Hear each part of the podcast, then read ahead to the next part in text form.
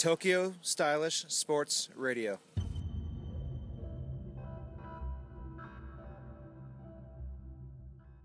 でちょっとごめんなさい話が変わるんですけど、ええあのまあ、JPDGA の事務局ということで僕もまあどっぷりディスクゴルファーなので、うん。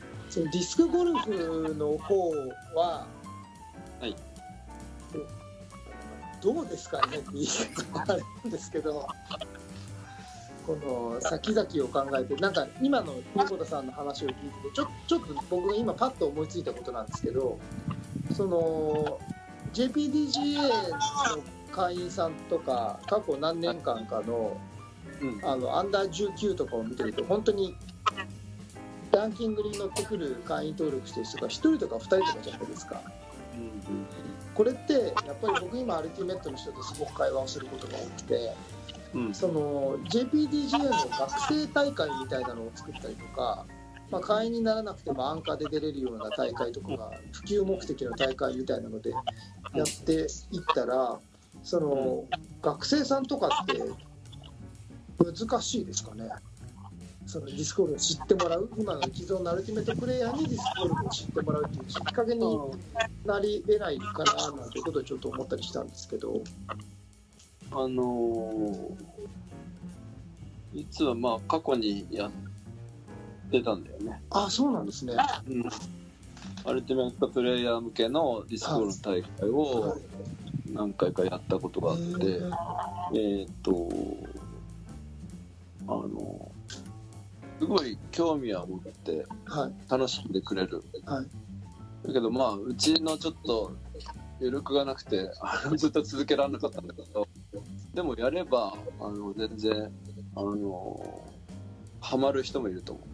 みんながみんなアルティメットに向いてるわけじゃないから、うんうんやっぱりどうしても、うんあの、走るのは苦手とかいう人もいるし、うんでも投げるのは上手みたいな人もいるし、あの、今後、なんか絶対やった方がいい。そうですよね。なんか、この間、なんで、なんでミニーちゃんが出てんのかなと思って。なんか鳥取でうちの大会に出てくれたりしてたんだけど、知ってたんだけど、彼女は。なんか、えー、ハマってん、ディスクゴルフにハマってんだと思って。そうですよ。なんか、僕らの情報ももう結構あのいろいろアンテナ張ってる。ああ、そうそうそう。ただなんか彼女なんかも本当にアルティメットからディスコにハマってくれて、うん、なそれでまあ学生僕もずっとここのところ本当に学生のことがやっぱアルティメットプレイヤーに将来のディスク業界とかまあ可能性があるんだろうなっていうのをずっと感じてるので。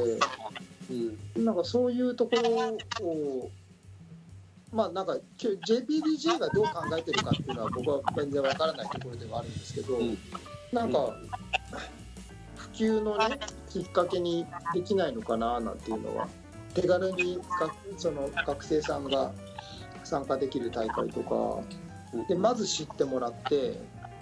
あ楽しかったねって思い出とともにその子そのレベルでいいと思うんですけど今アルティメット忙しいと思うんで。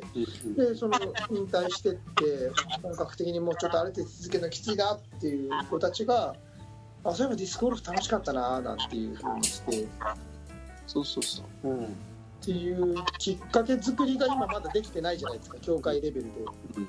そういうのってできたら楽しいんじゃないかなって思ったりするんですけどですね。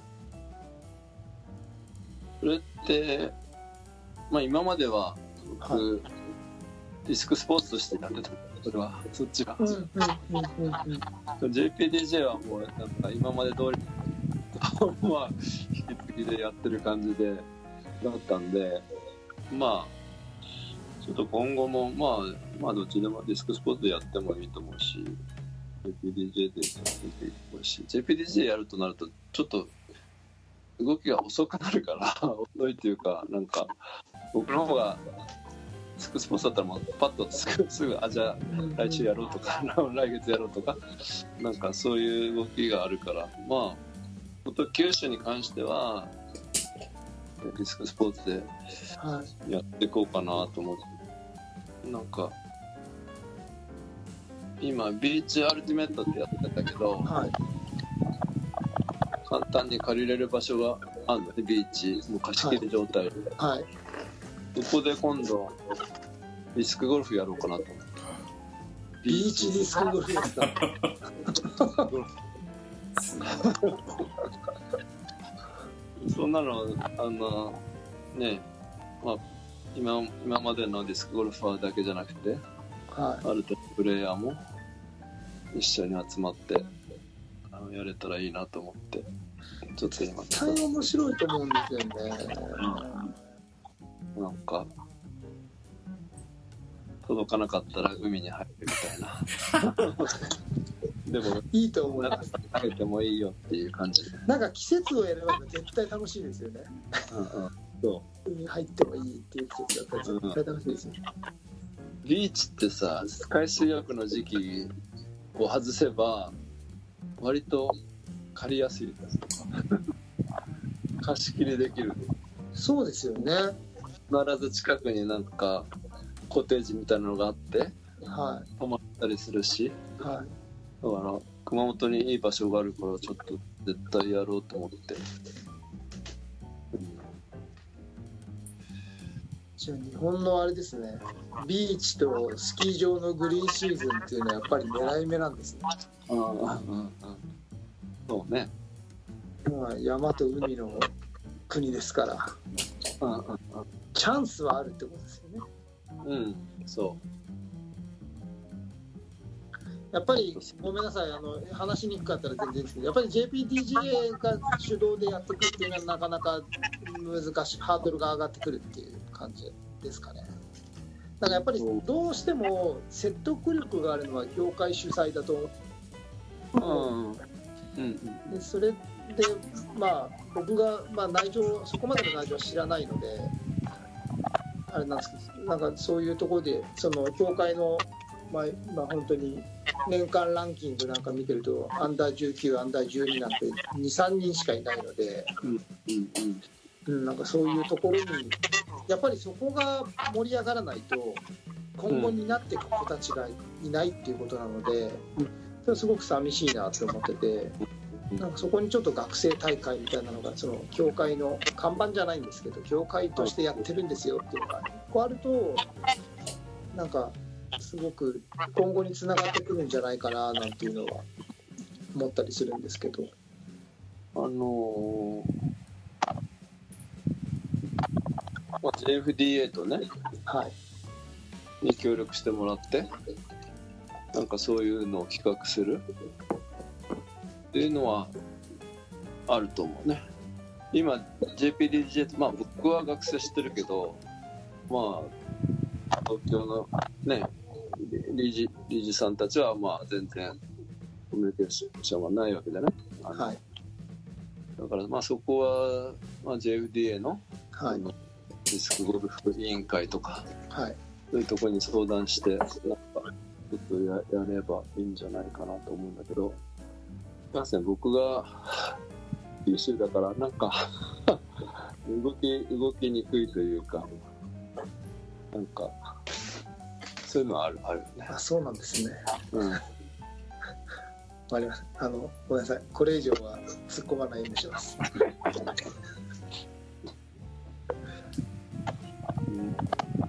なんか可能性がその最近いろんなフライングディスク協会の人たちともうん。話していて、いやなんかやっぱ可能性はすごく感じてるんですよね。あ全然悲観する必要はないと思っていて。いろんな可能性をもちろんフライングあのアルティメットにもディスクゴルフにも感じていてうん。なんかそこがうまいこと連携してうまく回ってきたら絶対面白いフライングディスクは絶対なんか日本の文化になり得るしうんもっともっとみんなに伝えられるって結構最近確信に近いところで絶対できるなって思って、うん。まあ、アメリカなんか見てみると、ディスクゴルファーのが圧倒的に多いよね。はやっぱり、まあ、コースがたくさんあるのもそうだけどい。はい。個人でできるしファミリーでできるしチームチーム作んなくてもね、あの個人でできるからねだからまあ可能性はあるんだろうけどなんかうまい方法がね普及させるうまい方法が僕も今のところ。なんかいいアイデアは。ないけどだからもう本当にコアにせそれで生活されてる横田さん、うん。今今日いろんな話を伺わせていただいて、いや本当すすごい勉強にななって自分が考えてる普及の浅さとか、いや逆にその話の中でこんなこと面白いなっていうことがいっぱい今日感じることができたので、あのとやっぱり最近今年の2月から始めたはい。フリスビークラブ小学生のはい。あれはああいうのがなんか良さそうだなっていうのもあるね。でみんながよく聞いてくるんだよね。どうやどうやって人集めたんですかとか。うん。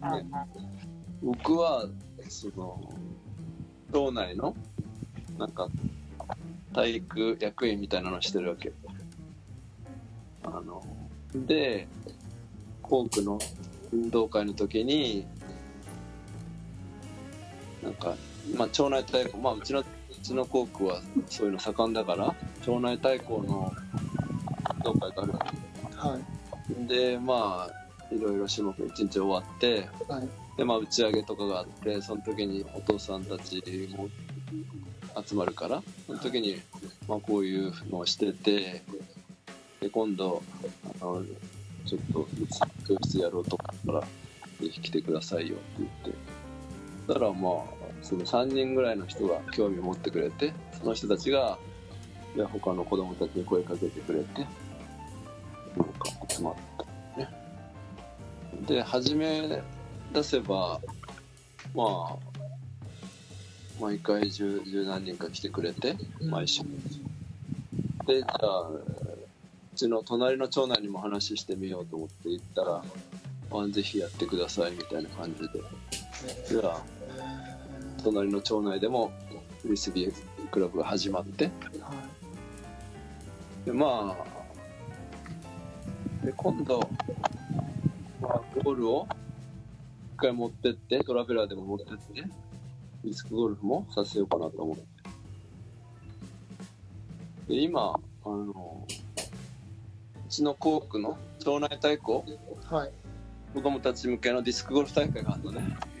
年に1回。だからそれが7月の5日にあるからそれに向けてうちのクラブともう一つのクラブはあの事前に練習ができるから。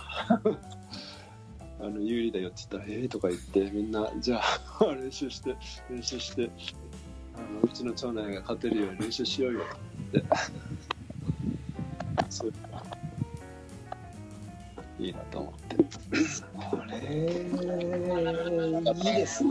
なんか初めてそういうよかったこういうは僕の子供をきっかけになんかこうやると入り地域に入りやすい最初に熊本に越してきた時に、いはいうん、自分の娘たちの友達関係でちょっと広めたって感じだからだからみんなあの会社で、まあ、ディスクゴルフとかアルティメットはいやってるっていうのをあんまりこう周りにね言ってない人とかいるよね。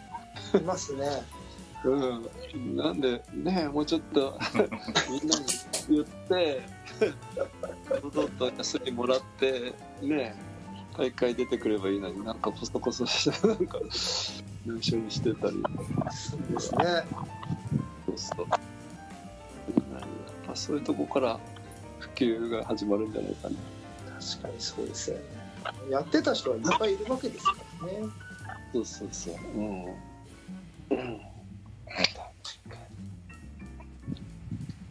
強いどうですかはい。あの、そう、そういう話をすると、そういえば T2 とまだあんまり面識がなかった時に、わざわざ大会に勝った翌日に T2 懲戒で優勝しましたって、朝礼で言ってたなと思って、あれも普及言ってましたっけ言ってた。あれ普及だったのかなって今ちょっと思ったんだけど、普及ですよ。僕のやってることは全部普及ですこいつ何言ってんだろうとか思ってたんだけど、最初。全部普及ですなるほど。そんなことを思い出しました。あとなんか、あの、それだって今となっては僕は、はい。僕はあのあんまり仕事の話はここでしないんですけど、え。あの職場のね依頼されて講習会とかまでするところまで、ぼ僕も来てますから。そうですね。ねやっぱりそうやってやっぱりやアピールしていかないと何にも始まらないんですよね。はい。待っててもやっぱり。職場地のフライングディスクとかも教えてるんでしょ？教えてます教えてます。フライングディスクね。はい。やってますで僕もそれもねやってますって自分で言っていかないと誰も僕を探してくれないから。ねそんな待っててもやっぱりチャンスは来ないのでどれだけ動いたかだと思うんですよね。僕もこの間職場にやっぱリスク持ってて子供たちもちょっと触らせて、ね、ちょちょいちょいこ小出しに挟んでますけど、まあまあはい、でも先ほどのやっぱりね、はい。あどうぞどうぞ。ああのビーチのオフシーズン利用ってちょっと全然頭になかったんでそれすごい面白いなって。思いました。スキーだけじゃないんだ。それ面白いのがちょうどスキーとビーチって逆のシーズンじゃないですそうそうそかだから年間通せるんですよね。うね面白いですよ。まくやると。はいはい。絶対面白いなとこれちょっと質問なんですけど日本はい。のボールゴルフだとあの打ちっぱなしって日本全国にあるじゃないですか、うん。あの、うんうん。アメリカってボールゴルフって打ちっぱなしってあるんですか？ありますあります。あやっぱあるんですね。ただ日本みたいにこうネットで囲ってなくてえ河川敷みたいなとこでえまただっぴるくこうで環境の違いうん。あのなんかそんな施設っていう感じじゃなくて、はい、なんか簡単にうん。行ける練習場みたいなのがよくあ見たことありますよ。はい。なんか先ほどのお話を伺ってて、あのとりあえずディスクゴルフを経験をして一人に立ち戻った時に、まあ、周りに投げるとこがないじゃないですか。うん。でまああのそんなのが現実するとは到底思わないんですけど投げっぱなしゴルフ場がその辺にいっぱいあるんだったらとりあえずそこをちょっと投げてくかっていう日常に組み込めるのになとかって思ったんですけどまあちょっとそんなことを思い出ました。あのー、菊池くんがなんか写真上がってたなんか河川敷あれ。なんか結構草が外高い。河川敷です。今草買ってないからああいうああいう感じ？そうですそうです。でもなん年に何回かは買ってくれるの？買ってくれます。あのー台風19号でああの去年もろ被災をしてしまってうん。何メーターってやっぱり水が溜まっちゃったんですよ。あでそしたらですね今までなかった植物がいっぱいあ入ってきちゃってうん今までは本当に芝生みたいに綺麗だったんですけどなんか稲みたいなよくわかんないけど膝丈ぐらいまで伸びてくるものができちゃって状況が変わっちゃったんですよね去年本それでも定期的に市があの草刈り入れてくれるんでうん今はまあ一番ちょっとタフなコンディションではあるんですけど普段もっといいです。うちの近所にあの、まあ、川が流れてんだけどそこのよく、まあ、昔は洪水とかなってたから、はい。遊水地って言ってはい。あ水が氾濫しそうな時はそこに水を入れる、はい。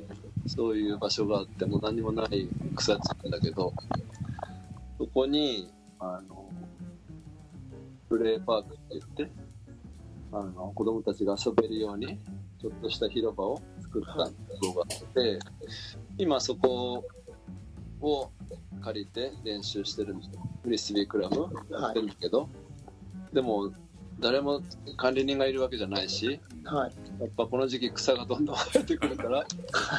毎回あの練習の前は少しずつ草取ったり なんか似たような雰囲気だなと思って。本当もう背丈ぐらいあるあるからちょっと休んだらもうまた。本当ですよ。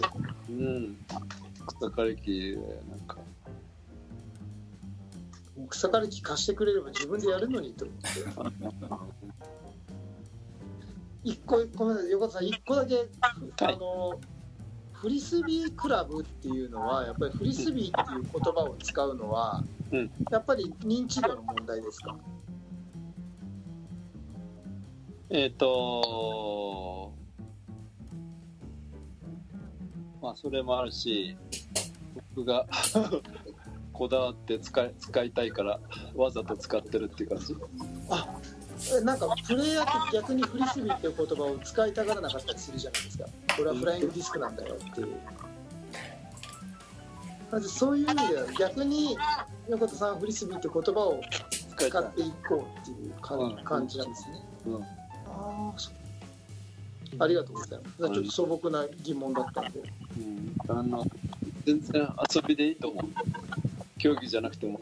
あのそれで広がれば OK だし、うん、だからフライングディスクっていうとまあなかったらしいし。まあそんなになんか硬い感じがするからちょっと遊び遊びを流行らせたいと思って、わざと最近はフリスビーって言ってる。まあまあ大丈夫だよ。そんな。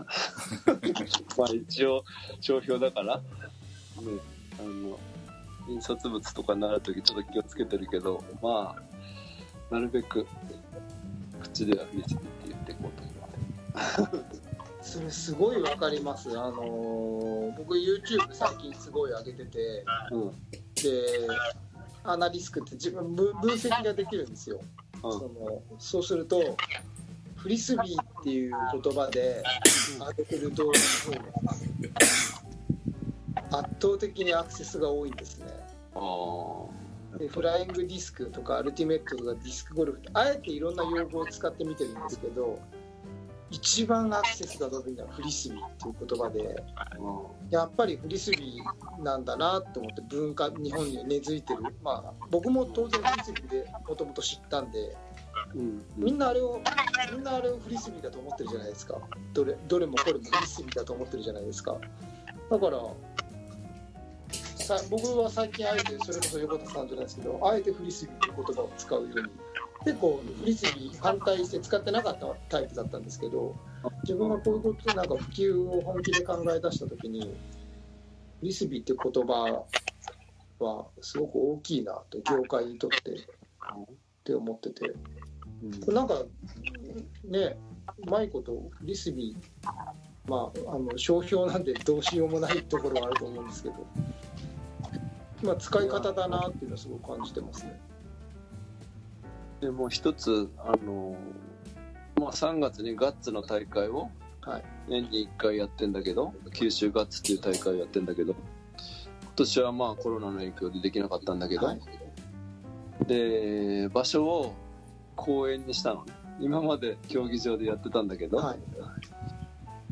で昔はうん学生の頃はいやもう本格的にしたいから競技場で競技場でやれたらいいなとかね、あの他のスポーツみたいにこう観客席があってそういうところでやれたらいいなと思ってたんだけど最近は誰も見てないところ見てない競技場でやるよりも公園がみんながいる公園で競技やった方が宣伝になるし絶対楽しいし そういうの伝えられるなと思ってわざと競技場は取らずに公園で？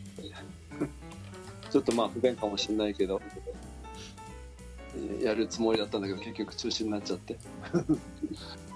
だからなんかまあどんどん競技レベルが上がっていくのもいいんだけどでもやっぱり遊びだからさなんかもうちょっと公園でフリスビーしようよっていう感じ。だからディスクゴルフを始めたのは学生の頃、まあ、代々木公園ではい。コースを作ってたの自分たちで。でこう水源中のはい。ここから投げてあそこの水源中とか決まっててそこに当てる当てるんだけどさ。それにその頃まあ学生中心にスクゴルフ大会やるっていうと100人以上来て集まってたそれも朝始始発でみんな来るで6時集合とかなのね。はい。それからやらないと、あのー公園の管理人さんが9時に来るから、それまでで終わっちゃわないとダメなんです。よ。あ 本当に100人以上集まってたよ、へ代々木公園に。え その頃、こう、大きいディスクとか、はい。ね、ゴルフディスクなかったから、はい。まあ、こういう大きい、一番大きいのはパット用とか、はい。でもうちょっと小さいのは、あの、アプローチ用とか、そういうふうにやって、楽しかったな、あれは。でそこで、僕が大学1年の時の後半、もう最後の方で、決勝に残ったから、あの、チームの人だ。その頃、代々木フリスビーファミリーって言って、もうすっごい強いチームがあって、何でも強いチームがあって、もう有名選手は全部そこにいるみたいな感じで。で、お、なんか、それで僕が初めて決勝残ったら、なんか、独協にスクールうまいやつがいるみたいだねとか言って、名前を覚えられて、え そういう感じだっすげえなまさにじゃあ原点はパークにありなんですねた。うん。なんか、ああいう感じで、朝早く公園に集まって、ディスクゴルフしたいな。思い出しちゃった。いいですね森田さんとかは知ってるよ、そういうことを。あ僕の先輩だから。あど独協の先輩だから。あはいはい。という感じで、はいえー、ぼちぼちいい感じの時間になってまいりましたが、はいつなんか最後に質問等々ありますでしょうか？いやあのー本当に勉強になりましたねそうですね。僕らがやろうというしてることをもう何十年も前から横田さんはやっていてむしろそれがもう本当に生活としてやっていて僕は本当に今までの横田さんとの距離感っていうのがプレイヤーと事務局長っていうところの距離感での会話がどうしても多かったのでこういう本当に話っていうのをあまりあの一緒にさせていただいたことがなかったんですけどでも横田さんににともっと早く本当は出てもらわなきゃダメでしたね そうですね。こういう話って我々がなんか素人感覚でねはい。しして今普及普及って僕らはずっと言ってるっていうことをもっとリアルにやられてる方なのでもっと本当は早くにお話を伺いておきたかったなっていうのが今僕はすごく今反省点ですね、はい感じてますね今日本当に久保さん本当は出たくなかったみたいなんですけど貴重なお話を伺えてよかったなそうですね。はいはい。正直なところですね、はい、感想ですね。はい。ということで、えー、今日は、えーディスクスポーツ社長であり代表であります、えー横田博さんをお迎えしての、えーゲスト会でございました。えー横田さん、どうもありがとうございました。はい、ありがとうございましたありが。とうございました。TSS Radio. 今回のテーマは、えーディスクスポーツ、えー代表の横田博さんをお迎えしてのゲスト会でございました。僕はなんか純粋にあのリスペクトが増しましたね。ねえ。なんかでも最初、最初、今までにない T2 のこう、なん、ゲストに対する緊張感がね、あの、ありましたけど、僕最近この、まあ、アルティメットとディスクゴルフの融合っていうのとフライングディスクを日本の文化にっていうのをねテーマにずっといろいろなゲストの方に来ていただいてはい。あのお話を伺ってて。まあなんかまあ言い方おかしいんですけどコロナのこの自粛期間っていうようにとにかく情報を切らしちゃいけないっていうことでうん。そこが、まあ、いい天気になったわけですよねこのラジオにとってもね。はい。うん今までのこのゲストをずーっといろんな方に。なかなか僕も積極的じゃなかったところを自分で頑張んなきゃなと思っていろんなラジオで初めましてっていう方が最近増えてきててその中で横田さんにも思い切って声をかけさせていただいてぜひ出演してもらえませんかっていうところで。いやなんか思い切って勇気を出してよかった。横田さんいかがでしたか？ラジオ、まはい。あ、あのーあんまりこういうのは得意じゃないんだけど、まあでもなんか、ついつい昔の話をね、して、させてもらって楽しかったですね。そう言っていただいてよかったですこれあの1000人ぐらいの方に聞いていただいてるのではいうん。あの横田さんあそこであんな話してましたねってきっとね、パーク買いましたよっていう人がねいるかもしれませんねはいそうそう。はいまあ、いろいろ、いろいろあるんですよ。自粛で食っていくには。あのもし嫌じゃなければぜひまた遊びに来ていただはい、わかりました。ぜひありがとうございます。宣伝も兼ねてぜひまたポップアップショップのね、成果とか、ちょっと。ああそうですね。ぜひぜひ。よろしくお願い。いたしますで最後に一個だけ横田さんあの今後の野望を教えてください。今後の野望？いや、なんか、街をフリスビー持って歩いてほしいな、若者に。まさなんかスケボー、スケボー持っている人はいるけど、フリスビー持って歩いてる人はいないからね。ねなんかそういうふうに、まあ、紫スポーツみたいなとこに置いてあって、まあ、洋服がメインなんだけど、フリスビーも置いてある、スケボーも置いてあるみたいな感じ。だね。そっか。じゃあディスクバッグに入れて歩いちゃダメなんだ。あのデイデイバッグにさ見えるようにゴムにディスク挟んで歩けばいいんだ。一枚ね。そうした時にほらパッパッって投げる。そうですね。なんかあった時にね。あでもそれはなんか面白いなと思いました。うん。はい。ということで。ありがとうございます。はい、ありがとうございます。はい、それでは、えー東京スタイリッシュスポーツレディオでは皆様からのお便りをお待ちしております。えー、T2 強気の直接のメッセージ、Facebook 等々、えーもしくはシーサーブログのコメント欄、えーいずれでも構いません。皆様からの温かいメッセージをお待ちしております。えー、フライトザフューチャー、東京スタイリッシュスポーツレディオ、お届けしたのは、東京スタイリッシュスポーツ代表チームイノバインターナショナル菊池哲也と。広報の高橋剛と、横田です。はい、どうもありがとうございました。ありがとうございました。はい、ではまた来週、さよなら。さよなら